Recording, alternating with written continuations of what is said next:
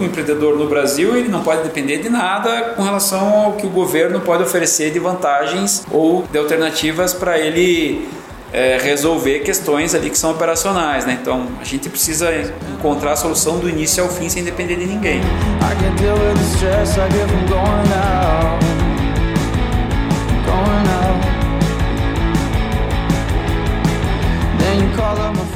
Fala galera, tá começando mais um podcast Papo Raiz. Meu nome é Yuri Mello e é sempre a nossa missão aqui trazer os bastidores do empreendedorismo, falar de sucesso, falar de fracasso, falar daquelas coisas que ninguém quer falar em outros podcasts, talvez, né? Fazer as perguntas que você sempre quis ouvir aí, talvez com umas respostas inesperadas também.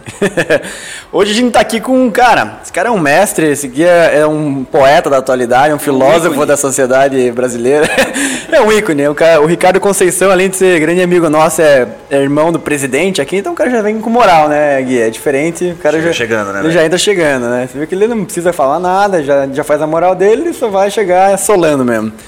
O Ricardo ele é sócio-diretor da Merco Soluções em Saúde, que é uma distribuidora de medicamentos. É uma das principais referências no Brasil na parte de distribuição de medicamentos e principalmente é uma das maiores na distribuição de vacinas. É o cara que vai abrir a caixa preta da vacinação aí no Brasil para nós, né? Será que o Brasil está preparado? Vamos sair dessa mesmo? Esse ano ainda? Não sei. Será que vai rolar uma vacina para nós? Oh, Tô sabendo que tá chegando uns Eu vi que ele trouxe um isopor ali, não sei o que, que é. Será que aqui tá aquele isopor, velho? Tomara. Vocês não tomaram vacina ainda? Rica, seja bem-vindo. Valeu, obrigado pelo convite. Tamo aí, cara. Vim aí pra fazer uma pergunta para um almoço, né? Você veio para almoçar e pegou para gravar, né? Beleza. Muito bom. Também estamos com o Julinho e com o Guilherme aqui, que vão fazer aqui essa interlocução aqui, os caras que estão mais ansiosos pela vacina aqui do Brasil, ouvi falar. E o presidente aqui também, né? O cara com informações privilegiadas aí sobre as vacinas. Cara, o assunto hoje é bem, bem interessante. Até pedir aqui nos bastidores para a gente parar de falar e começar a gravar logo, porque senão a gente ia fazer um podcast do podcast aqui, né? Na, nos bastidores. Tem que gravar esses bastidores, né? É, exatamente. Obrigado aí, meu irmão, né? Tá participando aí do, do nosso Papo Raiz hoje. Tem bastante história para contar e quem tá ouvindo aí hoje vai se Cara, é o segundo irmão do Juninho que já vem aqui, né, cara? Será que o dia vai parar de vir os irmãos dele aqui? Ah, será? é verdade, tava lembrando do Rafa, é verdade.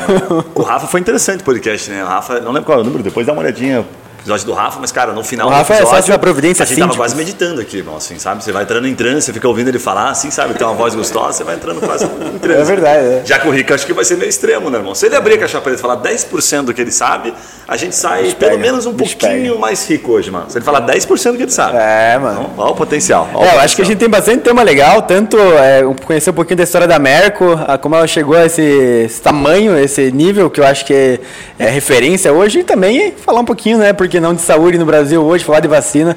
Né, Gui, o que que você, qual que você sugere a dinâmica aí Acho hoje? que a dinâmica é essa, e o Rica pode contar um pouquinho também como é que ele fez o império, assim, vendendo, trabalhando com marketing multinível, que é uma das Ah, é verdade. dele. Ele vai poder destrinchar um pouquinho sobre isso. Não, brincadeira, isso é pra sacanear. Ele, ele depois vai contar um pouquinho do porquê ele não, Não, gosta, porque, não porque gosta ele é um tanto do fã, né? marketing Ele é um multinível. fã, né? Eu sou, eu sou fã número um do marketing. um negócio que me, realmente me atrai profundamente. Trabalha com não? Rica, se me permitir, cara, vou cair direto aqui numa pergunta sobre a Merco e sobre a tua história, tá? Vamos lá. É, o que, que hoje é, a Merco é, faz exatamente que diferencia ela da- das outras empresas? O que, que fez ela de diferente nos últimos anos para chegar a ser referência e uma das maiores do Brasil hoje na- no ramo? Então, na, na realidade é assim, né? Precisa, a gente precisa voltar um pouquinho no tempo. É, fazendo um resumo bem rápido, né? Então eu trabalhei bastante tempo na indústria farmacêutica, né? Desde o tempo da faculdade, então como executivo. E num determinado período eu entendi que estava na hora ali de fazer um voo solo, né? En- en- Entendia que tinha algumas oportunidades. E a Merck foi um projeto mais intuitivo do que planejado, assim, né? Então surgiu ali aquela oportunidade, existia, a Merck já existia no papel, mas era uma empresa que não era operacional. E a gente resolveu apostar naquele momento ali em criar uma, uma empresa realmente voltada para o mercado institucional, né, que é o mercado governo, clínica, hospital, é, operadoras de saúde.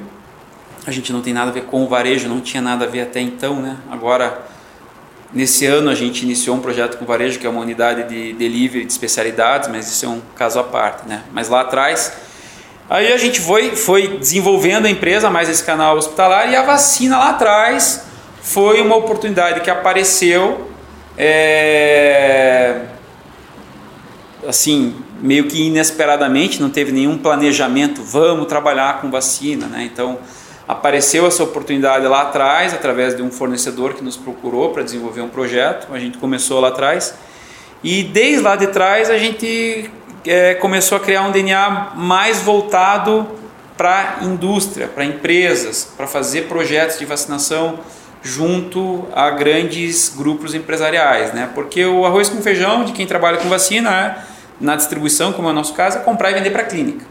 É o mais fácil, né? É mais óbvio, né? Exatamente. Você compra da indústria, quem tem hoje a demanda pronta para ser atendida é a clínica de vacinação, né? Então, essa é a venda pronta. O que, que a gente se, a gente... Essas indústrias já compravam de outras ou você teve que criar esse mercado, criar essa necessidade, a vontade deles comprarem?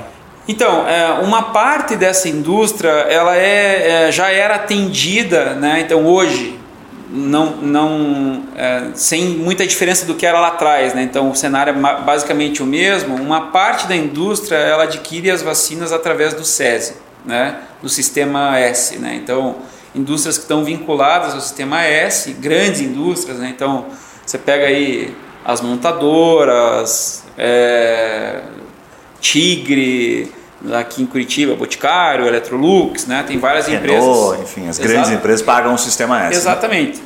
É, só que em, já em várias oportunidades, é, essas próprias indústrias que já tinham históricos de fornecimento através do sistema S preferiam ser atendidas através de uma empresa privada.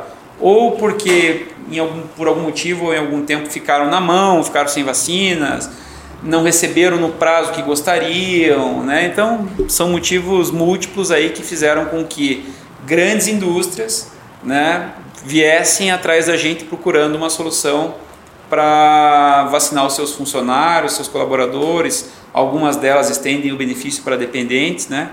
Então ao longo do tempo a gente hoje, é, putz, eu não tenho esse número na mão, mas assim a gente já está há mais de 10 anos fazendo campanha de gripe facilmente a gente deve estar tá com um número aí próximo de umas 10 milhões de doses aplicadas nesse canal. Né? Então a gente vacinou GM, Boticário, Electrolux, Uzi Minas, é uma Oi, campanha enorme. Só uma dúvida. Gerdau, fala, né? Então quando, são todas... Quando você fala campanha de vacinação, é, não é uma campanha institucional, uma campanha, se diz, comercial. Você batendo empresa em empresa, como é, uma, é que você, é uma estrutura dessa é campanha? É uma campanha comercial. Toda a parte de promocional, vamos dizer assim, ela é feita através do RH da própria empresa, né? que basicamente é uma divulgação que ela faz para o funcionário é, para medir a adesão, né? porque ela não pode obrigar ninguém a se vacinar, né? então algumas delas estendem esse benefício para o dependente também, né? para um número específico lá de dependentes, então ela é uma campanha comercial. Normalmente é, ela está dividida em duas fases. Né? Então, tem empresas que contratam a campanha somente para o fornecimento de vacinas e tem empresas que contratam a campanha para que você faça o gesto vacinal, que é a aplicação. Né? Então, ela compra a vacina e compra o serviço de aplicação. Aí a gente procura, através de uma rede de credenciados que a gente tem de clínicas, é, empresas para realizar o gesto vacinal. Né? Então, são feitas. Hoje está um pouco mais complicado, por conta dessa questão da pandemia, mas são feitas, é, são marcados finais de semana, por exemplo, onde faz um mutirão lá de vacinação e todos os funcionários se reúnem lá na tem, fábrica. Você tem um time de campo que faz isso ou é terceirismo São terceiros. Pô, você me lembrou o Zé Gotinha na escola. Lembra quando na escola? Tinha o Zé Gotinha? Eu morri de medo, mano. Parecia. uma, boa, uma boa parte do trauma das crianças acho que veio o Zé Gotinha, cara. Parecido com isso. Parecido com ela. Certeza que o Rica vai lá, né, cara? Gurinho só frandinho. Ele vai vestir. Será que ele vai vestido de Zé vai vestido, Acho que ele é o Zé Gotinha, não? É, tá. Zé Gotinha na Merco. Oi, mas na, na, parte da gestão da Merco hoje, eu queria entender um pouquinho mais da, da estrutura, assim, né? O que, que diferencia na parte de gestão? Porque a gente sabe, é, existem distribuidores e distribuidores, né? Acho que no teu ramo, me corrija se eu estiver errado, é um mercado pulverizado, né? Existe no Brasil inteiro os distribuidores locais. Como é que você se torna uma referência? Qual que é, a, talvez, a estratégia ou a, a tática ou a, o perfil da empresa que torna vocês uma referência hoje?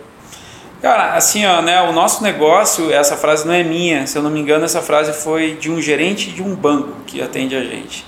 Uma distribuidora de medicamento é um Boeing voando a 300 metros do chão, cara. Né? Então, Interessante.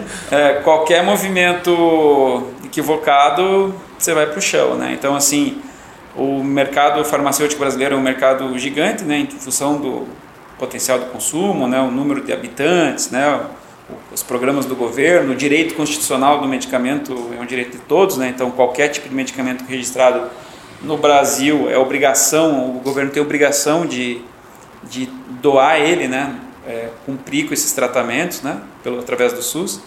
Então são volumes altos. Então é, é muita escala e pouca margem. Então, você precisa realmente fazer uma escala grande com uma margem reduzida para conseguir fazer um resultado mediano, né? No nosso caso, né, é claro que isso tem uma inércia, né, a hora que você sai da empresa do zero, né, então assim, é evidente que você tem um período que você só está fazendo água, né, até que você consiga encontrar um break-even, né, e aí a partir do momento que você encontra o break-even, você quer crescer, então daí você, você precisa financiar o crescimento através do teu próprio faturamento, então é uma conta realmente que não é prazo. fácil, né? No nosso caso, é, ao longo do tempo, né, eu, eu fui o primeiro que entrei lá na empresa, que começou o negócio, Quantos anos, Zica? tem 13 para 14 anos. Empresa jovem, né? É, Você falando parecia até um pouco mais. mas É, uma empresa não é muito não. nova. É. É, eu fui tendo experiências com sócios distintos, né? Onde, na minha visão, é, até pelos gaps que eu tinha, né? Por falta de braço, né? Precisavam complementar a gestão, logística, financeiro, planejamento, próprio comercial, né? Então, assim, a gente foi, eu fui tentando, né? Buscar alternativas para complementar essa questão da gestão através de sócios, né? É, algumas delas deram certo, outras não deram certo, né? Hoje a gente, nós, a empresa mudou bastante, principalmente nos últimos cinco anos, né? Então profissionalizou bastante a gestão. Hoje a empresa é uma SA fechada, ela tem um conselho, tem um presidente do conselho, já tem investidor profissional. Então, tem, tem, tem membros externos no conselho que faz uma gestão. Não, só não. o pessoal. É, o que a sócios. gente tem hoje é o presidente do conselho não é executivo, ele é só sócio investidor da empresa, né? Então nós somos em quatro sócios, são Ele quatro é externo de certa forma, né? Ele é investidor, Exatamente, exatamente. Então a empresa tem governança hoje, né? Então já fazem alguns anos que o nosso balanço já é auditado por uma empresa de primeira linha, né? Então é, agora o formato que, que nós a- temos atualmente Isso não é o pacote completo de, de uma, uma empresa de M&A, assim? Pegar um cara desse aí, levar pro mercado. Tô sentindo um cheirinho de IPO. É, né? Você viu o olhinho dele brilhando, né? Quando ele Cheirinho fala conselho, não sei o quê. esperando o câmbio melhorar Aumentar um pouquinho mais. um pouquinho, é, aumentar um pouquinho. mais. Ô, Ica, mas posso puxar uma pergunta aqui? De- Deixa eu só te Por fazer uma favor, pergunta com relação ao estratégico ali, cara. Quando você fala em empresa, tentando simplificar, né? Porque também eu não, não sabia que as empresas compravam tanta vacina assim, né? Principalmente a vacina de gripe. É o principal produto ou não? A Ou tem outros? Não, não, não, não é o principal produto. A Tá. vacina Pô, de gripe é um negócio sazonal, né? Então, Tá. a vacina de gripe ela tem um faturamento concentrado entre fevereiro, março e abril. Foi o que eu imaginei. Depois o resto do ano vende o quê? O resto do ano a gente vende nutrição, né? O nosso negócio começou lá atrás e permanece até hoje como um dos grandes pilares, né? Nós somos distribuidores da Nestlé para o canal público e para o canal privado. A gente tem assim é, alguns canais de distribuição da Nestlé. É, e a gente também hoje tem um negócio muito forte que é a oncologia, que é vendido para clínicas de oncologia e pri- principalmente clínicas e operadoras de saúde. Né? Alguns hospitais que, que também têm né, centros de referência em oncologia trabalham basicamente com drogas para oncologia e a gente distribui esses produtos. Você tem praticamente três produtos, três setores ali, né? A vacina que dá um plus num determinado período, é isso? Isso. Depois você tem a Nestlé, que deve dar o ano inteiro. E o... Pluszinho. É, um plusão e a oncologia. Agora deixa eu te perguntar uma coisa que eu acho que talvez seja bem é, é, estratégico para as empresas, pensando aqui como empresário, tá? É, por que, que as empresas vacinam? Diminui o absenteísmo? Que, que benefício que tem vacinar a equipe? A né? empresa paga? Algumas pagam, algumas fazem por adesão, Yuri. mas basicamente o motivo é o absenteísmo. Né? Então, é, dependendo da estrutura da empresa, inclusive existem é, artifícios fiscais, né? onde a empresa consegue deduzir essa despesa do próprio imposto de renda. Então, é uma despesa médica, né? Perfeito. Então, algumas empresas pagam, algumas empresas pagam inclusive para o dependente, E algumas empresas simplesmente disponibilizam e trabalham por adesão. Ou seja, acaba com a desculpa, né? Não, eu tenho que levar meu filho no médico. Não, mas teu filho foi vacinado. A gripe ele não tá. Exatamente. Interessante, cara. Os caras vão lá, não, pega o processo, onde é que acontece o problema? Puxa, quanto É, tem que porque assim, levar? a gripe né? é uma doença altamente transmissível, né? Então, assim, não vamos confundir um resfriado com a gripe. Sim. Né? Então, a gripe é o que a gente está vendo aí do corona, né? Então, uma gripe, uma, uma gripe ocasionada através de um HN, H1N1 ou um corona ou uma gripe normal, se não se tratar, cara, o reflexo está aí, né? Vira uma pneumonia, se a pessoa já tem uma, uma comorbidade, vai ter uma complicação, então Sim, basicamente é para reduzir legal. esse tipo de risco. Legal. Cara, eu acho que eu queria até, aproveitando que conheço bem né, a história, é, queria que você falasse um pouco, Rica. Né, pô, eu quando tinha uns 14 anos, assim, eu olhava assim, pô, o cara tinha um carro de empresa, cartão corporativo, andava sempre na, na beca arrumadinho. Você fala, cara, acho que o emprego do meu irmão é um emprego legal, né? Visitação médica. Então ele vem da indústria é, farmacêutica também, trabalhou muito tempo lá. E daí, pô, eu cheguei a visitar em São Paulo, era gerente nacional de indústria farmacêutica, né, cara? Então, pô, uma, uma um puta de um cargo, né? Então tinha acesso direto com a diretoria de uma empresa, de uma grande empresa. E daí quando ele falou assim, cara, eu vou, eu vou para Curitiba, vou montar uma empresa, vou comprar aí uma empresinha, vamos começar. Cara, eu achei meio maluquice, né? Porque eu falei, porra, como é que o cara vai largar o emprego? Ganhava naquela época uns mais de 30 mil por mês, né, Rica? Qual que era a indústria? E- Hoje é 150 E aí, mil por não, mês, só pra completar. E aí, cara, o cara simplesmente trocou isso. Acho que é legal, né? Ouvir um pouco da. Com certeza, né? A coragem Saiu que da- ele teve, né, velho? É, porque, porra, né, cara, sair de uma garantia, né, pra, pra um cargo que tinha pra empreender, né, Rica? Começar do zero praticamente, né, velho? Cara, é, o meu histórico na indústria eu acho que tem uma maldição, porque todas as empresas que eu trabalhei elas não existem mais, né? Ou, Ou não, né? eu sou um cara insubstituível, né? Depois que eu saí, elas desapareceram. saiu as empresas fechadas. Exatamente. Então, todas as empresas que eu trabalhei, com exceção da Pfizer, Caralho. não existem mais. E a Pfizer tá aí pela boa, né? Vamos esperar, né? O que, que você fez lá, irmão? o cara deixou em frangalhos. Ah, elas foram vendidas, é isso, né? É, foram vendidas, foram trocadas hora de que eu nome, saí, né? cara, Ninguém mandou demitir o comercial, né? Comercial é isso, vai o comercial embora, o cara é outro dos clientes, né? É irmão? que depois que eu sei, os caras descobriram, né, como é que eu fazia as paradas aí, não tinha o que fazer, já tava na, tarde, né? Na, na realidade, assim, né, cara? Eu, eu, eu ainda era novo, né? Eu entrei muito novo na indústria, entrei com 18 anos, né? E trabalhei lá, acho que uns 12 anos, em várias empresas, umas 5, 6 empresas pelo menos. É, mas aí as últimas posições, naturalmente, foram as posições mais sêniores, né? E os últimos quatro anos eu trabalhei numa empresa grande aqui no Brasil, que é a União Química, a empresa que está trazendo a vacina da a russa, né, Sputnik. Sputnik. Eu era tinha a posição de gerente nacional de vendas da, da empresa de uma determinada divisão, né? E o que mais me motivou a, a criar um projeto de empreendedorismo foi realmente observar as oportunidades, né? as, as falhas, as lacunas que eu via nos meus próprios clientes. Então assim, pô, não é possível que eu não consiga fazer um pouquinho melhor do que esse cara está fazendo aí. O cara está ganhando dinheiro, né? Claro, né, que a gente vê um pedaço do negócio quando a gente é fornecedor, um cliente, né, ou tem alguma relação comercial, né? Longe da gente conseguir enxergar o todo, né? Então, esse foi o principal motivador, né? Além do aspecto pessoal, né? Porque na indústria farmacêutica ou qualquer outro tipo de posição executiva, é, eu pelo menos tenho essa visão, né? Que o negócio é meio uma cachaça, né, cara? Então assim, pô, eu sou gerente distrital, quero chegar a gerente regional, daí tá, porra, daí tá bom, cara, né? Vou ficar aqui, não preciso viajar tanto, mas daí eu olho lá, tem a posição do nacional. Não, puta, mas eu vou dobrar meu salário. Não, então eu vou até lá. Aí tem a posição do diretor, aí tem a posição do superintendente, aí tem a posição do vice-presidente. Cara, e era um negócio que, claro, que seduz, né? Porque você, realmente, se você trabalha numa empresa grande, você tem disponibilidade de realizar aí um bom rendimento, né? Mas não tem almoço grátis, né, cara? Se, se há 20 anos atrás, 10, 15 anos atrás, eu tinha um salário de X, eu pagava o preço por aquele X, né? Então, assim, tinha um aspecto de São Paulo, né? Eu estava em São Paulo, basicamente, eu queria voltar para Curitiba.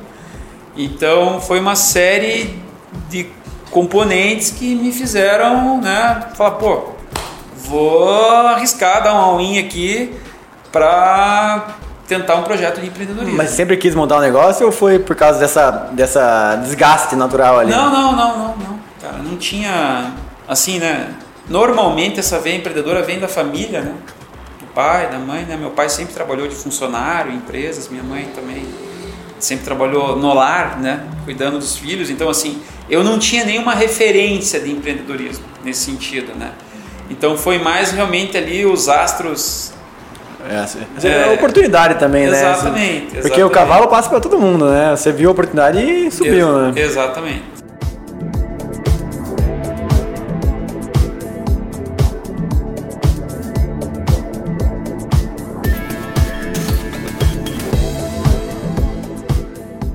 Ô Ricardo, deixa eu te fazer uma pergunta sobre. Você tocou num ponto que eu achei muito massa. Você falou no começo eu fui buscando sócios. Né? E você falou de um detalhe aí que a margem é pequena, então tinha que vender muito. Provavelmente você estava naquele, naquela lacuna ali que é meio difícil, que puta, não vendo tanto, então não, também não ganho tanto. Preciso vender muito, mas não tenho dinheiro para investir. Você é sócio. Sim. Como é que foi? O que foi o ponto da virada da Merco que você poderia dizer assim, cara, depois de 3, 4, 5 anos, que você deixa como aprendizado. Você fala, cara, precisei chegar aqui, busquei sócio, depois, puta, aqui virou jogo. Foi faturamento, foi pessoas, olhando para trás, qual foi as decisões que levaram a isso?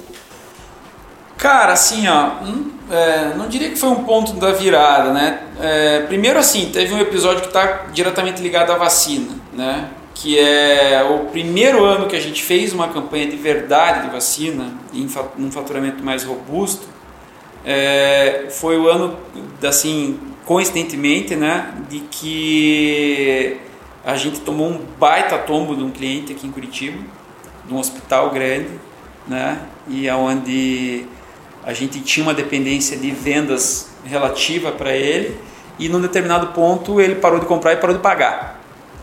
Então. Duas porradas, né? O cara para de comprar, prejudica o comercial. Exatamente. Então, assim, já comprou. É, a gente quebrou tecnicamente, né? Estava quebrado né? E a vacina veio ali para reverter essa quebra e dar um fôlego para que a gente pudesse se reestruturar. Então, eu acho que esse foi um, um primeiro turnaround assim que a gente teve na empresa. E o segundo foi uma composição de mudança de sócios, realmente, né? Onde a gente conseguiu se estruturar do ponto de vista operacional, logístico, financeiro, porque numa empresa pequena, vou perguntar para vocês, né? O que, que você está de olho em quê?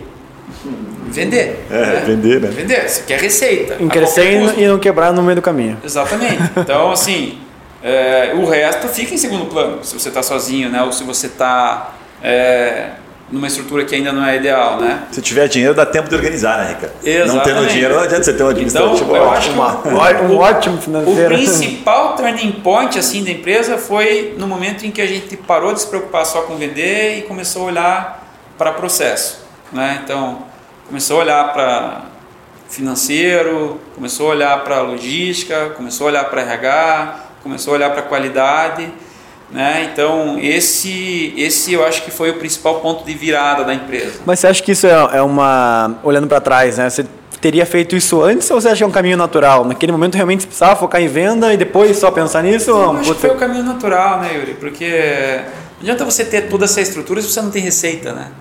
Então, primeiro você tem que ter uma massa ali, né, minimamente que viabilize você ter uma estrutura né, de organização de outras áreas da empresa. Na grande, na grande maioria né, das situações, é, a gente vê, assim, a gente fala com muita gente aqui, é, o pessoal contrata, por exemplo, consultoria, né, uma, empresas de fora ou próprios funcionários, assim. Qual que foi o ponto principal assim, que você escolheu o sócio em vez de contratar empresas que poderiam fazer essa, essa mesma gestão para você lá e terceirizar isso? Então, eu particularmente nunca simpatizei com a ideia da consultoria, né? Claro que a gente contratou algumas consultorias para algumas demandas específicas, mas para a gestão do dia a dia ali para projetos de longo prazo, é, eu, né, e depois os sócios. Fala mais disso, que você tem umas teorias legais. Por que não, é. consultor? Cara, o consultor está lá meio que para fazer aquilo que você está com preguiça de fazer, né? Faz sentido. Então, faz você sabe que tem que fazer e contrata o cara para mandar você fazer. Exatamente. É, o cara está lá para fazer aquilo que você está com preguiça de fazer. Então o negócio é você eliminar a preguiça desse componente e fazer você mesmo, né? Claro, né, que eu tô é, generalizando. É verdade, aqui, verdade, né? verdade. Mas eu até posso ilustrar para vocês uma consultoria boa que a gente trabalhou, um programa excepcional foi a consultoria da Dom Cabral, né, que é uma consultoria que a gente trabalhou um tempo e por assim, por realmente falta de disciplina e adesão dos diretores, dos sócios da empresa, a gente acabou não seguindo adiante. Mas é, efetivamente é uma consultoria que ajuda, que realmente traz para a empresa né, algumas visões distintas, que pode colaborar com o negócio. Né? Então, Compartilha expertise de outros segmentos, né? Faz Para dentro sentido. do teu E- segmento. exatamente. Massa. Legal. Basi- basicamente, assim, né? O, o- acho que o que o Rica, Ricardo tá falando, assim, né? Eu até estava ouvindo um podcast do Caio Carneiro essa semana ele- e ele falou assim, cara, é, basicamente, quando você pega alguém de fora, né? Pra saber o que, o que você tem que fazer, a pessoa dá o, dá o caminho, ela não vai sofrer as consequências desse caminho, né? Você vai sofrer, porque você está pedindo orientação dela, né? Com, com sócio, na verdade, é isso que está falando, né? Você coloca o cara aqui, pô, o cara tem que cuidar da, da diretoria financeira da minha empresa.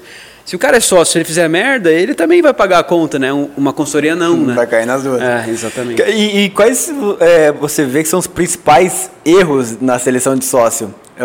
Com a tua experiência e com as tuas opiniões, que eu sei que às vezes são bem interessantes também. Polêmicas. Não, na verdade assim, né? Porque, pô, você tem casca grossa, você já se ferrou muito e acho que todo empreendedor que tenta crescer e está querendo é, expandir precisa passar por essa fase. E às vezes você tem algumas dicas que podem poupar tempo. O que você vê que são os principais erros?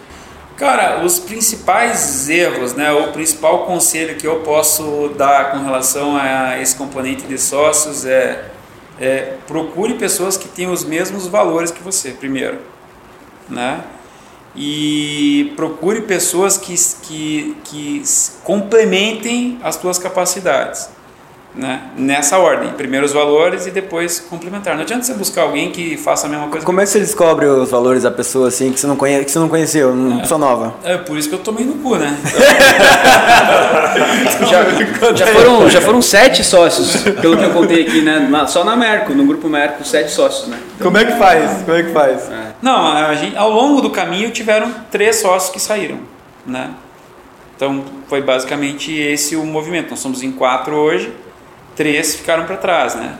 Então realmente foi por essa falta de alinhamento, de, de, de valor, né?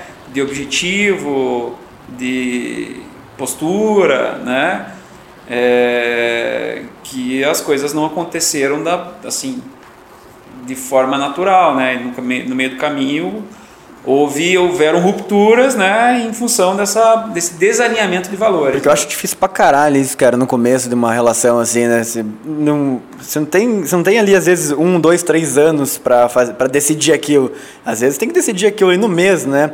E, claro, o ideal é um cara que você já tem relacionamento, às vezes um concorrente que você já conhece bem, às vezes um amigo de outro ramo, não sei. Mas aí, Yuri, é o seguinte, cara, é que isso é que nem um casamento, cara. Na verdade, você só vai conhecer o cara efetivamente com mais detalhes no momento que ele está dentro da empresa, né? Então você pode lua ser, de mel. pode ser o teu fornecedor há 10 anos, o cara, né? Um teu amigo, né? Quantas histórias a gente vê aí o cara destruir a amizade porque virou sócio, né? Sim. Rapidamente, né?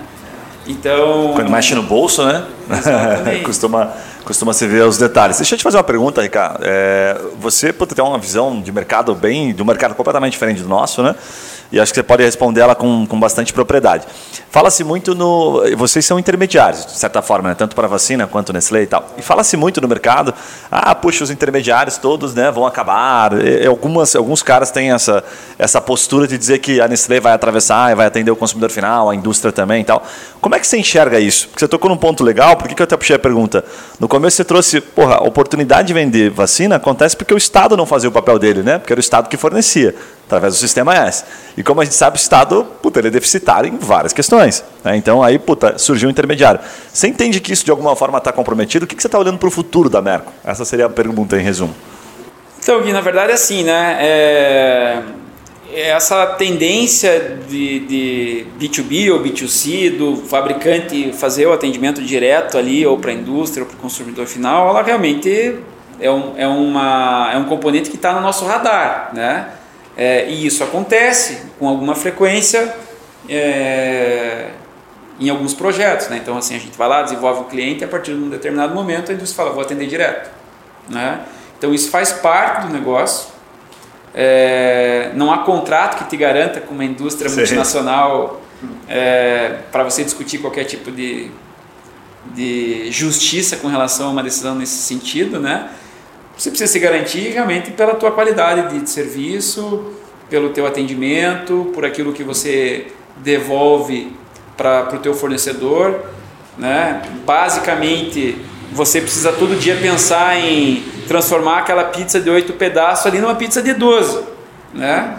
Porque senão, a qualquer momento, realmente o fornecedor fala: pô, cara, você faz sempre a mesma coisa, ou você está dividindo o mercado com A, B ou C, né? você não me traz nada de novo. Então, a única garantia que a gente tem no nosso ramo de atividade, isso não é uma situação específica só para a Merco, né? isso eu digo para o mercado. qualquer segmento. Qualquer segmento é você realmente pensar todo dia em como melhorar os seus processos, como você entregar algo de diferente ou para o teu cliente ou para o teu fornecedor, porque esse risco ele é iminente a qualquer momento do, do, ao longo do tempo, não é um negócio que pode acontecer, é um negócio que acontece já hoje. Sim, né? tipo, eu não, eu não fico pensando nisso a todo momento, é uma preocupação que existe, mas estou pensando na inovação, que eu tenho que fazer para isso não acontecer, né? Ou me proteger de alguma forma. Na época que eu trabalhei um pouquinho com indústria, assim, trabalhava com Diageo, Pernambuco Ricardo, são grandes multinacionais, cara, bastava mudar a figura de um presidente, ou até mesmo alguém embaixo, não precisa nem ser o presidente da empresa, cara, que os caras mudavam totalmente a regra do jogo. Era aquela regra do jogo, assim, tinha um cara lá que, sei lá, era super parceiro da distribuidora, e de repente o cara saía, ou ele falava, cara, mudou totalmente a regra do jogo. O cara dormiu de calça jeans. É, cara, e acontecia, ele... e aí eles tiravam o distribuidor. Exatamente. Eu já comentei algumas vezes, acho que para o Juninho, que eu vi alguns caras eh, criar estrutura para atender empresas grandes e depois de seis meses o cara quebrar, porque aquilo gerava um passivo. E aí, quando a empresa saía, né, a multinacional tirava dele a distribuição, é, o cara não aguentava, velho. Você, tinha só um peixão ali para pescar todo dia. Não, não, tinha cara, não você não bateu a meta. Né? Você não bateu a meta. Tchau, negão, um abraço e pum, vai para outro. E aí o passivo quebrava o cara. Então, né, realmente é um negócio bem, bem complicado, né? É, e se você é exclusivo, atende é, assim, poucos clientes, você acaba ficando dependente da, de de muitas coisas que você não tem controle nenhum, né? Que não tem a ver com o mercado, nem sim. com você mesmo, mas sim, sim com sim. politicagem. É, nesse sentido, para qualquer negócio, né? Inclusive o ramo de distribuição de bebida, eu acho que não foge muito. É, bem parecido. É você não estar tá vertical em cima de um fornecedor, né? Então, assim, quanto maior a diluição do teu risco em cima de múltiplos fornecedores, menor o risco de você tomar um movimento desse, né? A partir do momento que alguém toma a decisão, ah, vou trocar o distribuidor, eu vou atender direto, eu vou atender através de um broker, eu vou, enfim, né? São múltiplas alternativas. Então é bom que você tenha, esteja bem diluído. Cara, é, tem uma parada que a gente gosta de puxar sempre do Papo Raiz aqui, que até deu origem ao nome, que é assim, a gente falar de fracasso, falar de decisões erradas, de iniciativas que não deram certo. Aquele famoso anti-coaching que você... Até o, o, nome do teu livro, né, que você vai lançar. Ou anti-coaching. Né? Como é que é essas frases, Rica, Juninho? Tinha uma que era assim, você é ruim mesmo, acredite.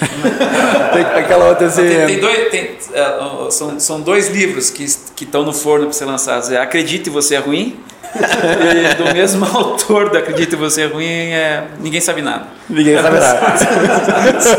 São dois livros. Sem descobrir que era impossível, ele foi lá e soube. Exatamente.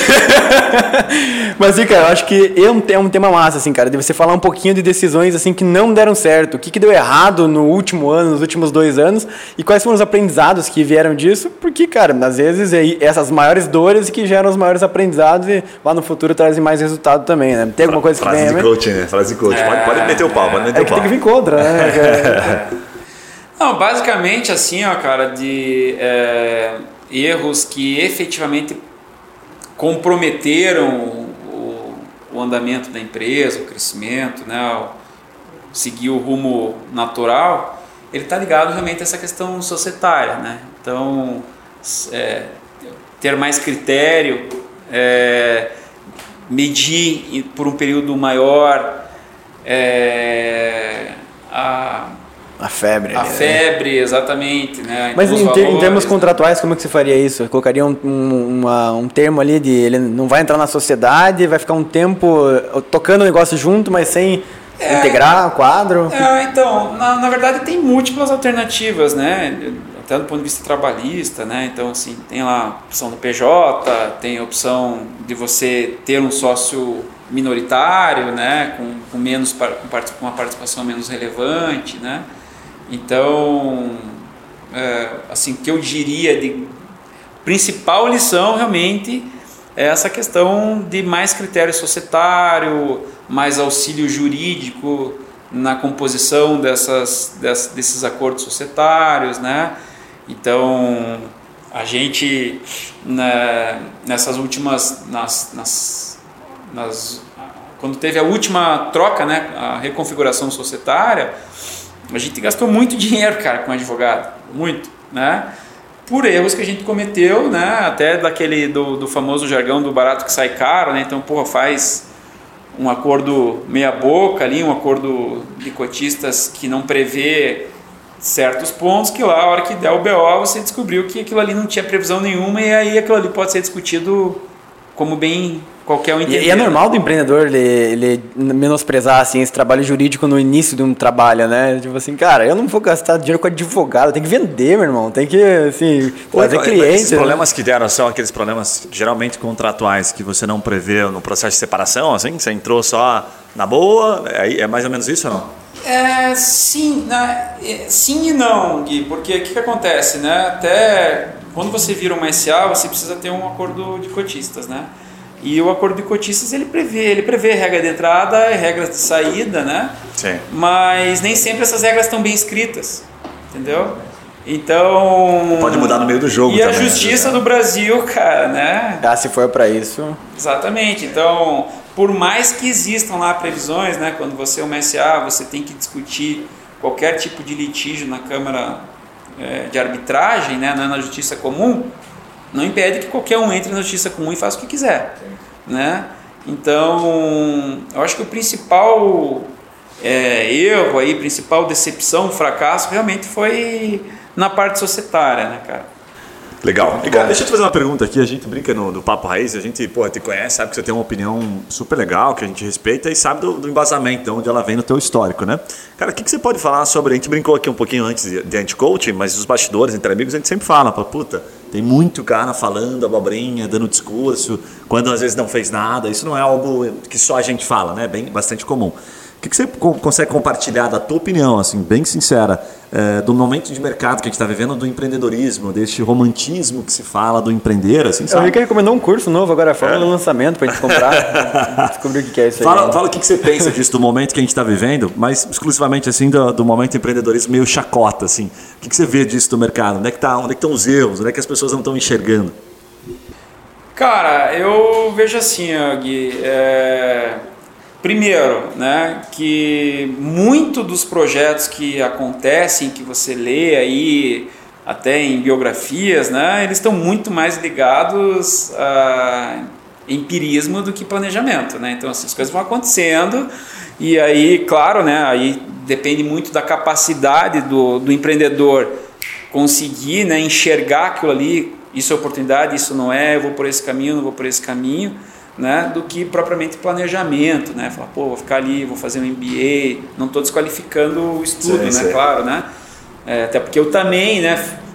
Terminei a faculdade, fui fazer um MBA na GV e tal, mas o que, que eu aproveitei dali? Eu aproveitei uma, uma parte, claro, né, cara? Mas o resto, cara, é mais instintivo, é mais empírico, é mais né, DNA ali de você conseguir captar as oportunidades. Hoje, o que, que eu te diria, cara? O Brasil é, é o na minha visão, né, é um dos países de mais é, possibilidade de empreendedorismo, porque tem muitos setores que não são atendidos ou são atendidos mal e porcamente, né? Então, assim, tem muito serviço, produto que é ruim mesmo, né? Basta você ir para um outro país e ver, né, cara, que assim, alguns setores, alguns serviços, alguns segmentos, os caras estão anos luz na nossa é frente. Muito informal. Exatamente. Agora, é, tem as mazelas, né, cara? Então, assim, é questão tributária, questão trabalhista, a questão operacional, né? Então, assim, tem vários componentes que a gente precisa se preocupar enquanto empresa que não deveriam, né? Questão de segurança, questão de saúde, questão de logística, questão de transporte, né? Então, basicamente, o empreendedor no Brasil ele não pode depender de nada com relação ao que o governo pode oferecer de vantagens ou de alternativas para ele é, resolver questões ali que são operacionais. Né? Então, a gente precisa encontrar a solução do início ao fim sem depender de ninguém. Né? Então, cara, né, tem muita gente que fala, pô, eu vou, nesse momento que o... Momentos de transição, por exemplo, eles ah, vou, vou embora do país, vou, Cara, o que, você vai, o que você vai fazer lá nos Estados Unidos? Né? O que você vai fazer na Europa? Né? Vou replicar meu negócio daqui. Exatamente. Abrir uma franquia do Subway lá em Portugal, né? Então, é, eu não vejo muito essa alternativa para mim nesse momento, né, cara? Então, assim, é... Você acha que tem um pouquinho de. de ah, putz, o cara acaba se amedrontando ou tipo foge da própria responsabilidade? Porque o que você falou é muito legal. Cara, não dependa dos outros, não terceirize. Ah, a culpa é do governo que não reduz ou que não abre essa possibilidade. Tem um pouco dessa terceirização da culpa e o cara não faz a parte dele. Se não está dando certo aqui, eu aprendi com um sócio. Você não consegue fazer o seu negócio, dar dinheiro pagando imposto, mude de ramo. Mude de ramo porque você não tem capacidade de vender pelo valor que é necessário. Você no país errado. Exatamente. É? Tem um pouco disso? Acha que tem um pouquinho disso? Claro que tem, cara. Com certeza tem. E aí, assim, né, cara? Eu acho que o principal ponto realmente é a falta de interesse e entendimento do, do componente financeiro. Financeiro, contábil, né? Então, assim, pô, a minha empresa dá lucro. Perfeito. Sim você, diz, você diz o que exatamente é. que é o principal déficit disso? O cara não tem noção do, de falta ter um bom financeiro. Falta de conhecimento e falta de interesse em conhecer, né, cara? Então, assim, é, vocês, né, que tem as empresas de vocês, vocês sabem pegar o DRE da empresa de vocês ali? DRE.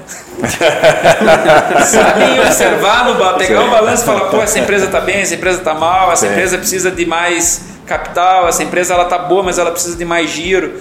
Então, isso eu acho que é assim, cara. É um diferencial. E assim, complexo. e outra coisa, a falta de conhecimento tributário, né? Claro, né, que o o nosso sistema tributário é uma loucura, né? A quantidade de impostos que a gente tem, é, mas também é um componente importantíssimo, cara. Né? Então, assim, você precisa entender o sistema tributário do teu negócio. Se você não entender, muito provavelmente você vai ter um problema no futuro, né? Ou um problema de contingência, ou um problema realmente de insolvência, né? Então, assim, achar que estava tudo legal, né? Descobriu lá atrás que não tinha nada legal. Desculpe lá atrás, tudo que eu lucrei, estou devendo de imposto, vou ter que pagar. Deu uma baita multa aqui. Já vi esses casos acontecerem.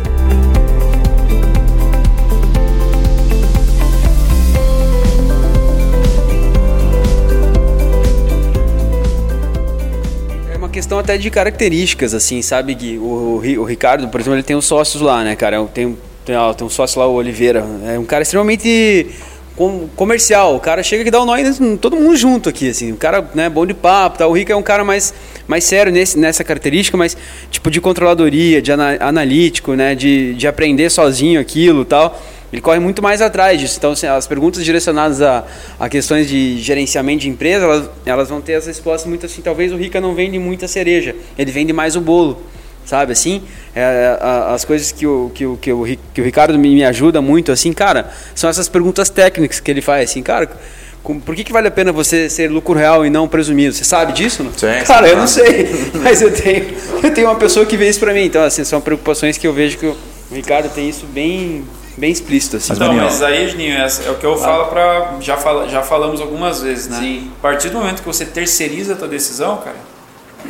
Fato né? Você tá. Contrata, a partir do momento que você contrata o consultor? Ah, eu não sei fazer, mas, eu não sei fazer, mas tem um cara que sabe fazer. É terceirizar estratégico, né? Terceirizou a decisão, você está sujeito ao fracasso, está sujeito ao sucesso, né? Tem muita história de sucesso, mas também tem muita história de fracasso. Sim, sim, sim. O Rica puxou, ele fez só para finalizar, ele fez um puxão de orelha, mas como ele é um cara elegante, eu posso dizer assim, cara, em outras palavras, se você não sabe o que é um DRE, se você não sabe um fluxo de caixa, capital de. Pula fora. Tira a bunda da cadeira e vai estudar. Trabalha, tipo, vai trabalhar no McDonald's. Porque não é o cara que é comercial, o cara é dono da empresa, ele é um puta vendedor, né? Acho que era o teu caso no começo lá, né? Pô, você sabia vender bastante. Se você só soubesse vender e não tivesse aprendido o que você sabe hoje, provavelmente você não teria levado a Merco aonde levou, né? Então, o cara em algum momento ele vai ter que aprender coisas que doem, né? Que machucam, que são desconfortáveis. É isso que você está falando, né? Exatamente. Então você tem, você tem que vencer a preguiça. Fato. De é, explorar áreas que eventualmente você não tenha vocação, né? Falar, puta, cara, contabilidade, é, RH, qualidade, né? Então, Sim.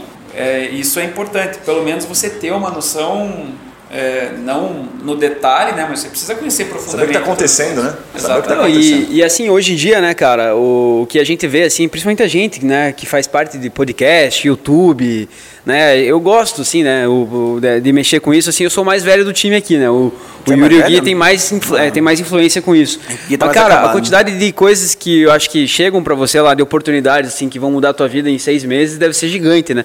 Se pra gente chega, você imagina pro, pro, pra Merkel, né? Pra, Ricardo. Não, imagina pro cara que mora no Alphaville lá e faz a jantinha na casa dele toda semana, né? Cara, Como eu, é que queria, ser? eu queria que você falasse que, como é que você vê essa galera que é empreendedorismo de palco, assim, né? Você vê que, cara, sei lá, de mil, um dá, dá boa, né? O cara ganhou dinheiro mesmo com o YouTube e tal, mas a grande maioria tá ali para vender. O principal produto dele é vender ele mesmo, né? Do que. Você você podia até falar, ele do, fala. do- puxando esse gancho, do marketing multinível. Tua opinião, do marketing multinível. É verdade, é verdade. Não, é verdade. Cara, ele, Legal ele, ouvir ele tava cara aqui, ele falou desde o começo, cara. cara eu preciso, eu, Cara, preciso- marketing eu preciso multinível, achar uma brecha. A gente pode ilustrar assim, é que nem o Yuri que é tenista, né? Se aventura no tênis. Sério? Isso é um elogio, né? Gostei dessa, cara. É que nem o tênis, cara. Tem 10 caras que ganham dinheiro e tem 50 mil ali ralando, pagando pra, pra jogar o circuito, cara. É isso aí. Entendeu? Então tá lá, puta, cara, o Federer. Porra, o cara faz lá 100 milhões de publicidade por ano, mais prêmio de torneio e tal. Nadal, Djokovic. Mas o Murray. top 10 do ranking não e faz os- E os outros 1%. 50 mil que estão lá no torneio pagando pra jogar, porque vão lá, passagem, hotel e perdem na primeira rodada. Prejuízo. Aí sai daquele país e vai para um outro país lá, jogar gira europeia. Cara, e tem assim, é, tem, tem 99% de história triste e 1% de história feliz. O marketing multinível, na minha opinião, é isso aí, cara. É uma boa analogia. É, exatamente. Eu vou dizer que né, até o Juninho participou, acho que o Yuri Sim, participou. conheceu lá. Eu não, eu não, não, eu não entrei É, nessa picaretagem. Eu não eu entrei em sempre- eu picaretagem. sempre- eu sempre- eu sempre condenei É o que, é o que falta você. Não, eu sempre condenei abertamente, cara. É assim, além do aspecto da completa perda de tempo que vocês tiveram na vida de vocês, Agora ele começou a falar, hein, falou verdade, encolhido, né? Ele tava encolhido hoje, hein, cara? quanto custa, quanto custa a tua hora, Yuri? Naquela época, Cara, naquela mas época veja pelo lado tinha- positivo. Ele me conheceu lá, cara. Olha o lado positivo dessa história, cara. Ah, eu, Podia eu- ser melhor. Eu não, eu não ganhei, mas eu também não perdi. Mas você ficou dois anos ali, cara, se enganando, entendeu? Achando, vou ficar rico, vou comprar um apartamento em Camboriú, vou comprar uma Ferrari. Daí os caras mandavam uma, um carro, né, com um adesivo do lado lá pra você andar e Ganhava, tal. ganhava um Mercedes, ganhava um Porsche. Isso, exatamente, cara. Mas dessas empresas, alguma é boa ou não? Não, mas eu acho que não só do, do multinível, né, cara? Você vê hoje é, consultoria, né? Os caras vendendo curso. fa- os que- O cara, ah, lancei um livro. Tal, e o que você fala no, no livro é bonito, mas e a tua história, né? Cara, Pena que eu te conheço. Porra, cara. Tem muito disso. É, mas né? eu acho que o multinível, ele tem esse lado, até tem um número, sabe? Tem Pode um... falar o nome das pessoas aqui ou não? Claro! Né? Você não- Você não vai falar o nome do. do- É, o multinível tem um estudo, cara, que fala que apenas 2% ganha acima de 10 mil dólares no. no- é, acho, acho que é mês mesmo. No mundo, né? Então 2%. E os outros 98% tá na massa. Tá fazendo, Estão tá aí. as contas dos 2%. Também tem isso. Também tem isso. Alimentando alguém- o sistema, né? alguém- o sistema. Mas assim, eu acho que o principal ponto, o principal erro, na verdade, de quem quer se envolver com isso, às vezes nem é isso, é não saber que é assim. Tipo assim, o cara que é tenista, ele sabe que se ele for entrar pra ser profissional, ele vai estar, assim, na ponta da lança, cara, pra ser sorteado e um dia ganhar um torneio certo, no momento certo, pra virar um, patrocinador e comprar a ideia dele. Mesmo um cara que ganha muito torneio, tem, como eu disse, o, top 10 do ranking, ele não, não ganha um, 1% do que o top 1. Então tá muito. Quem que é o, melhor- o segundo melhor nadador do mundo? Tipo assim, normalmente Cara, o primeiro é o, o diz, primeiro, né, o segundo que você A informação ganha, que eu né? tenho é que a conta fecha para os top 100 do mundo. Top 100, cara, quantos tenistas tem no mundo, cara, jogando hoje, tentando jogar profissionalmente.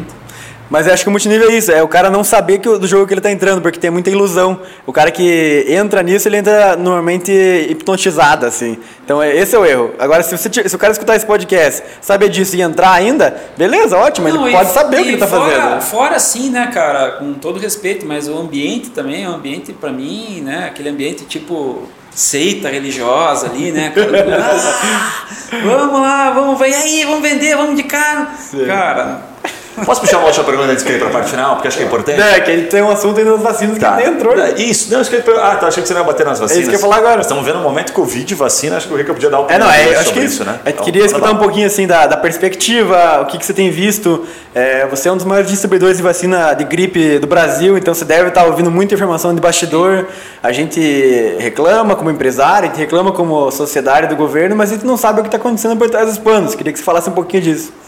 Então, Yuri, é, vacina de gripe nesse momento, agora de Covid, desculpe, nesse momento ela está, do ponto de vista de negócio, ela está na mesma fase que esteve os testes para Covid, né? Então tem um monte de gente Especulando. achando que vai encontrar a bala de prata, né? Que vai trazer a vacina não sei da onde, que vai vender não sei quantas milhões de doses, porque hoje se o cara tivesse vacina hoje aqui, quantas doses você tivesse, Gui? Arrumei a vacina para você. Na- Quantas na doses hora. você quer? Quantas ah, você traz? vou comprar pelo menos para mim e pro meu cachorro. 20 milhões de doses? Ah, muita dose, muita dose. 50 milhões Eu de quero- doses? mas eu tenho um amigo É russo lá, Dá eu tenho um amigo russo. né? Exatamente. Perfeito. O mercado de vacinas de gripe privado no Brasil é algo em torno de 6 milhões de doses. Caramba. Porque o resto, teoricamente, o governo tem que dar. Vai né? suprir. O governo dá lá para idoso, grávida, profissional de saúde, né? É, mas uma vacina de gripe hoje, eu se tiver que chutar um número e eu tivesse essa, essa frente, né, essa possibilidade, cara, eu traria 10 milhões de doses, fácil, né? Imagino eu que tem a demanda hoje é muito maior do que essa. Mas o fato é, é, primeiro, né, a capacidade de produção do mundo, no mundo inteiro, de vacinas, ela, uma fábrica de vacina de gripe ela não brota da noite para o dia, né? Então as fábricas que hoje estão fabricando vacina de Covid são as mesmas fábricas que vacinam outras vacinas, então elas estão deixando de produzir uma vacina para produzir uma vacina de Covid, né? É, o- tem uma- um impedimento que é a demanda mundial, né? então primeiro, primeiro da fila é a Organização Mundial da Saúde, junto com os governos, né? governo dos Estados Unidos, governo da Alemanha, governo da França, governo do Brasil. Então esses caras são os primeiros da fila. E se a gente pensar que no Brasil não se vacinou nem uma, uma fração da população que efetivamente tem maior risco né, e tem que tomar, é, como que a gente vai especular hoje uma entrada no mercado privado? Né? Ah, eu vi lá a notícia do- da, da uma associação de clínicas vai trazer a vacina. Beleza, eu também estou esperando essa vacina chegar. Mas eu tenho um amigo russo que falou que está trazendo. Isso. Então, essas vacinas, aqui que acontece, né? Então, assim, as, as coisas estão evoluindo, né? O governo aprovou ali, né? Uma medida para que autorize aos governos estaduais e municipais fazerem, né?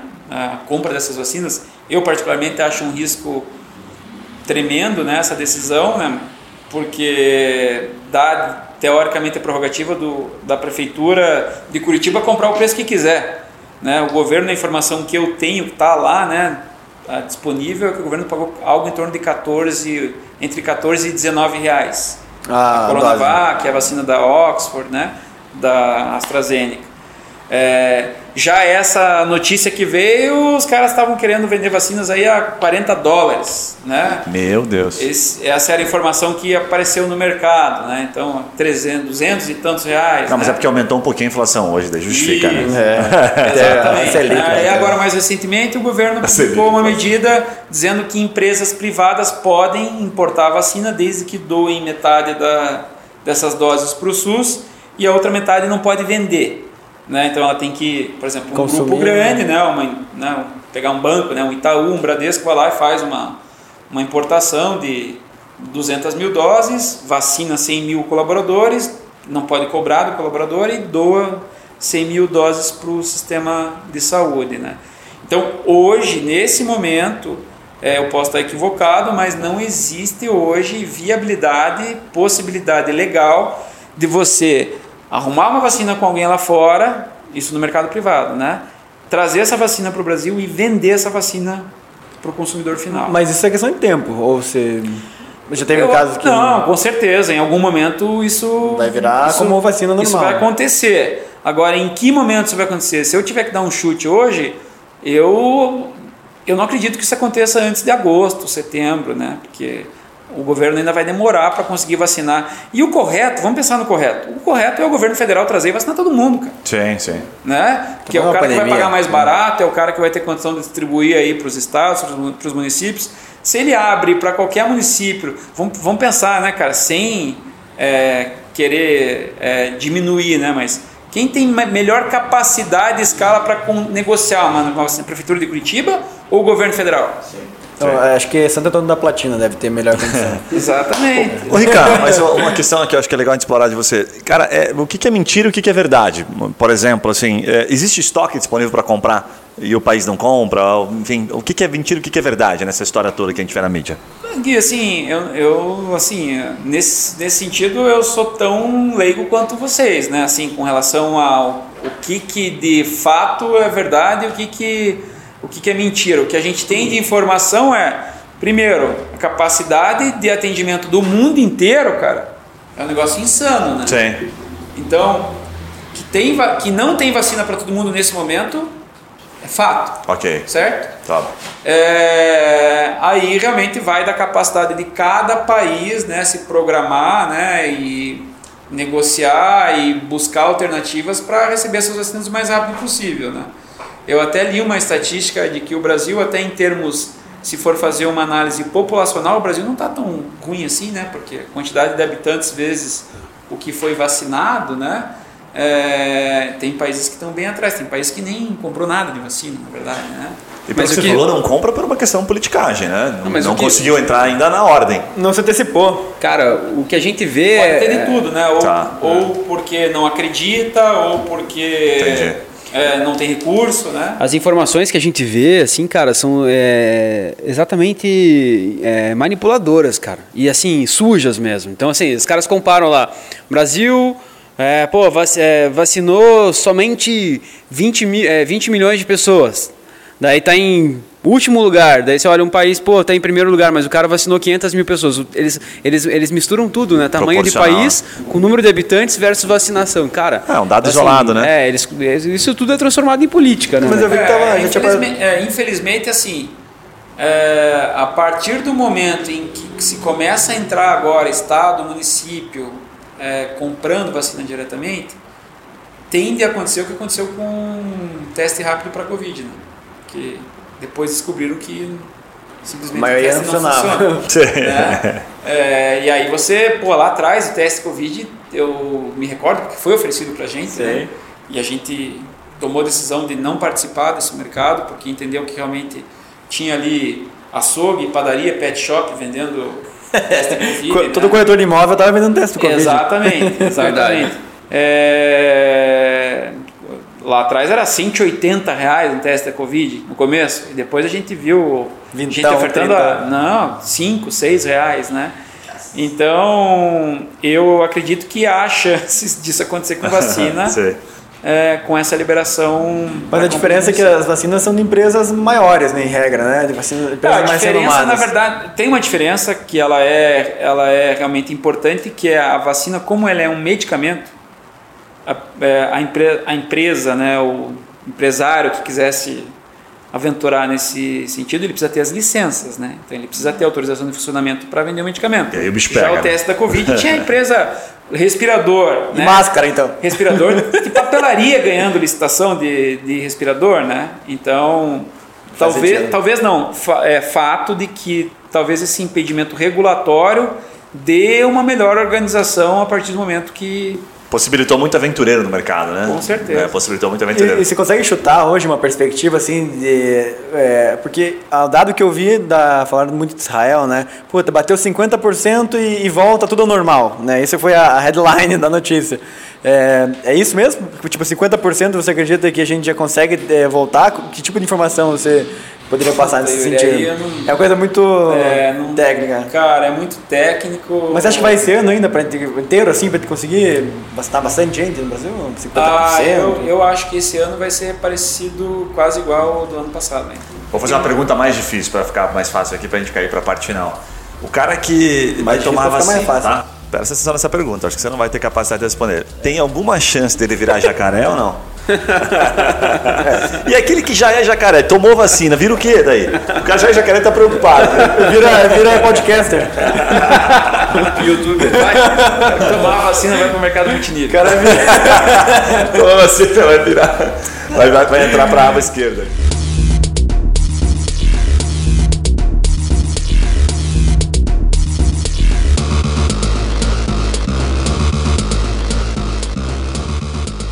Muito bom. V- vamos pro bate-bola final, galera? Já quase uma horinha do episódio, pode ser? Bora, bora, bora. Bora. Rica, a gente sempre tem umas perguntinhas que a gente faz aqui no final do episódio, que é, às vezes, para dar uma dica rápida, uma dica prática de como você eh, se inspira, como você busca conhecimento. Cara, você tem algum livro ou algum podcast que você poderia indicar que você usa para se inspirar ou para se informar? Cara, algum livro não. Eu, eu normalmente gosto de ler biografias, cara. Então, assim, pra mim, se existe um, assim, se eu posso, se eu posso dar algum norte, né? Então, Qual, qual foi o último assim que você lembra de biografia? Cara, a última biografia que eu li foi a do Benchimol agora. Puta, né? na Que eu raça. É, que eu achei bem boa, né? Mas, pô, tem um monte de biografia, né? Sim. Do... do, do Agassi animal, né, cara? Ah, todas as, de todos os tenistas eu li, Djoko, Federer, Nadal, Agassi. Agassi. né? Então não tem uma linha específica assim de só de empresário, né? Mas eu gosto muito de ler biografia. Show. Cara, quem você se inspira ou segue como empreendedor, empreendedora? Alguma figura que você tem de referência? Não tenho essa referência. cara. Boa, boa. É, se você pudesse voltar no tempo, que habilidade você teria aprendido mais cedo? É, inteligência emocional. Por quê? Cara, porque essa na verdade, na minha opinião, é o grande é a grande mãe de todas as inteligências, né? Então assim, não adianta o cara ser um cara puta exponencial ali de finanças, de vendas ou de qualquer que seja a área que ele que ele domine e ele seja um cara emocionalmente Instável. instável, exatamente. Pô, show de bola. É, cara, é, essa aqui a pergunta vai ser boa, acho que o Rica não vai conseguir responder, Juninho. Se houvesse um motivo para as pessoas não gostarem de você, qual seria? Cara, é, sou meio o, super sincero lá, sabe? Super sincero. Sincerão. A verdade dói. É, Você não poupa palavras, é isso? Você fala. é, não, até hoje até eu tô mais comedido, assim, mas eu já fui mais. Mais odiado, Mais Imagina, talvez. imagina como é que era antes de te conhecer, pô, eu não conheço, conheço só a parte comedida, então. É, tesão, mas é, é massa, né? Porque toda característica positiva para alguma coisa acaba gerando efeitos, às vezes, não positivos em algumas pessoas. Tipo, isso é muito- pode ser muito bom para os negócios. Tem, tem, tem uma frase que nem é minha, né? A frase do, do meu sócio, que é. Até eu acho que ilustra bem essa situação, né, cara? Eu acho que é preferível você ficar um dia vermelho do que ficar o resto da vida amarela, né? Então, às Boa. vezes você tem que colocar algumas situações, né? E expor, trazer o problema para cima da mesa para que você não fique é, postergando, procrastinando o problema que precisa ser resolvido. É, e, e é normal, né, no, no, no, digamos assim, nos é, origens de sangue latino, da gente postergar, né, porque a gente não quer, a gente não quer incomodar, né, o brasileiro muitas vezes não quer se indispor, faz mais às vezes pelo outro do que por, pelo, pela verdade ou pelo que Não, resolve, né. Veja, é, isso às vezes é preciso você fazer isso. Né? Às vezes você precisa encontrar o tempo para atacar um problema, para buscar uma solução. Nem sempre você está no momento certo para fazer isso. Né? Então, por isso que eu digo que a inteligência emocional talvez seja a principal característica de alguém de sucesso. Né? Porque você precisa ter a sensibilidade do momento certo para atacar os problemas. Né? Claro que é, isso não pode virar uma procrastinação, né? Falar, puta, eu vou esperar. Às vezes você espera a vida inteira, como até o Gui falou, né? Um casamento, né? Às vezes o cara espera a vida inteira para se separar. Puta, não é o momento agora, meus filhos estão ali, estão crescendo e tal. Mas, cara, né? Você vai esperar até quando? Nunca vai ter um momento. Exatamente. Às vezes nunca vai ter um momento. Não, vai, não existe omelete sem quebrar ovos, cara. Em algum momento você vai ter que sair da zona de conforto ali e atacar aquele Eu problema. acho que o Rico ele é muito mais americano do que brasileiro, mano. Tá ligado como que é americano? Você vai no mercado, assim, tá indeciso, assim, chega um, americano no teu lado assim, cara, por que, que você tá esperando isso se você não decidiu? Deixa eu pegar aqui. Tipo, o cara fala. Sim, qual, Por que vocês você, têm- você é, pode esperar lá fora a hora que você decidir, você entra Uma aqui. panificadora, né? Você pergunta pra quem vai vender ele assim, qual, qual, que você, é, qual que você vai querer? Ela pergunta, né? Você fala assim, qual que você indica? Não, o que eu indico não é a mesma coisa que você vai querer. tipo isso. Caramba, mas por que você tá aí já? Não sabe ainda o que você quer. e a última pergunta aqui, cara, se tem algum. Se você pudesse botar um outdoor, assim, pro mundo inteiro ver. Uma frase, não pode ser propaganda, não pode ser merda. Pô, tem algumas frases muito boas, mano. Vamos ver se você vai naquelas. É. Você tem alguma frase, algum conceito, algum aprendizado que você fala, cara, isso aqui pra mim é, é mantra? Cara, não é uma frase, na verdade, é mais assim um valor, uma, uma, uma ideia, um conceito, né? Que é reinvente-se. Né? Então, assim, todo dia a gente precisa se reinventar, né? Porque senão realmente você vai ficar para trás, né? Então, tudo, todas as mudanças tecnológicas, tudo que é, tudo acontece muito mais rápido hoje, né? Então pense na quantidade de inovações que a gente está tendo nos últimos cinco anos comparado com os últimos 50.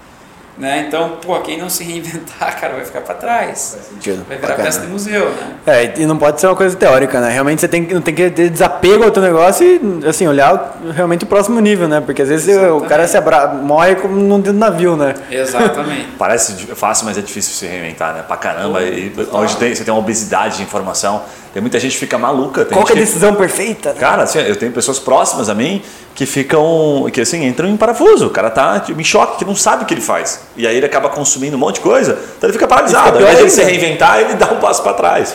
Não, e assim, ó, né, é muito mais cômodo ficar do jeito que tá, né? Ah, eu tô acostumado. Pra mim tá bom, assim, cara. Assim, é muito mais confortável você ficar do jeito que tá. Entendeu? É desconfortável você sair de onde você tá e ir para outro lugar. É desconfortável você pegar o teu negócio e deixar de fazer daquele jeito e tentar fazer de um, de um jeito melhor. Faz sentido. Né? Então, é um, sentido. Ou não é óbvio, né? Cara, Bom, cara é, eu, eu, acho que assim, é interessante, né, da, da, da história aqui, assim, até né, a gente é irmão, tem o Rafael, que é o irmão mais velho, e nós três... Nem nos, nepotismo, hein, cara, tá nos tornamos aqui, empreendedores, né? Cara? aqui, vamos parar é. com essa porra ali. Então, tá cara, já deu, os irmãos é, já deu. Deu de fazer irmão já. Meu pai, ele sempre foi é, CLT, né? Então, assim, mas uma das características, assim, que eu vejo que tem no nosso DNA, cara, meu pai saiu de uma cidade de 30 mil habitantes, né, pra tentar a vida em Curitiba. Então, ele também teve, por mais que seja CLT, ele não foi empresário, empreendedor, ele, ele teve essa essa, talvez esse pulso firme de falar, cara, vou me, vou me reinventar, né? Se eu ficar aqui, pô, meu pai tem 12 irmãos, né? Então se, se eu ficar aqui, cara, vou continuar morando na terreno da, da, da minha avó, né? No caso ali, minha vidinha vai ser essa. Então ele saiu dessa zona de conforto.